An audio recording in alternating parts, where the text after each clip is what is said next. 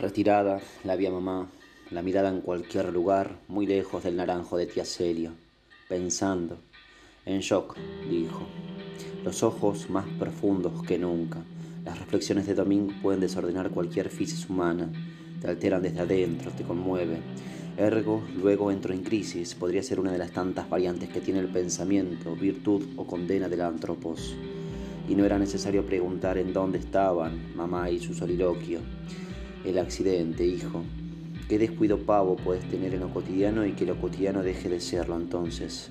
Se convierta en otra cosa, se convierte en un recuerdo, malo, un nuevo tabú familiar, listo para heredarse a próximas generaciones, a los sobrinos cuando vayan saliendo del bachiller. Devenga un pasaje oscuro en lo que resta, una mala decisión, que por otra parte estaría desde siempre escrito.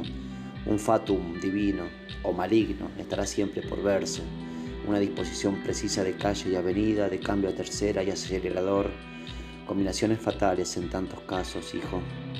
Como tío José, recordará mamá que tío José y un semáforo en disputa y una suerte echada y perdida. Pero claro, si así tenía que ser. Tío José entraría en la combinación última, aquella primavera corriente y aparentemente igual a todas. Llegar tarde al trabajo, dos calles cortadas en un recorrido tan corto, minutos que corrían como nunca, el semáforo en amarillo y otro inconsciente como él saliendo por la derecha sin posibilidad de nada. Qué descuido, tío. mamá lo pensaría también en este momento. No me ve, no siente el pastito en sus pies, el fresco de hoy. Tenés que tener cuidado. Es tan fácil que todo se vaya a la mierda. Me estaba olvidando del efímero que es. Esquivale a esas distracciones, hijo. Acordate de tío José, que paz descanse. No es descuido, vieja.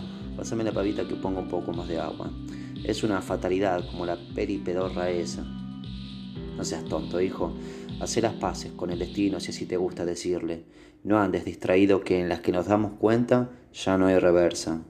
Tráete de paso los bizcochitos y después un abrazo. Sonso.